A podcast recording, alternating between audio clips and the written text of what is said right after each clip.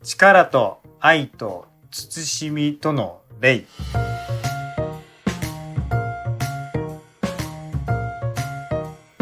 こんにちは誠です。はい久しぶりです、えー、よろしくお願いします、えー、魂のデトックス。今日の毒は恐れ恐怖心というものです。えっとですね恐怖心には4つのタイプがあるって言われてますよね。喪失失うことに対する恐れ。失敗というものに対する恐れ。もしくは拒否される拒否られるということに対する恐れ。もしくはこの先どうなっちゃうんだろう。未知のものに対する恐れがあると言われています。それに対して今回の聖書箇所、えー、第二手モテの一章の7節にはこういう有名な御言葉がありますね。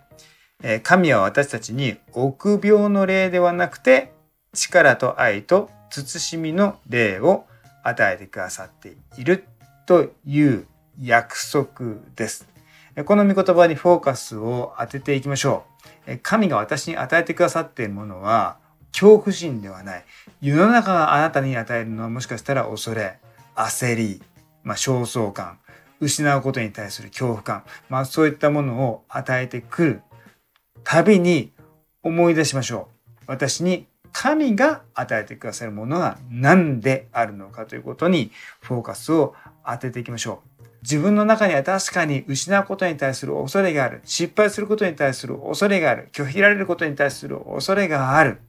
え、そして未知、え、これから先どうなってしまうんだろうという恐れがあるかもしれないけど、でもそれを認めた時にもう一つ思い出してほしいことがある。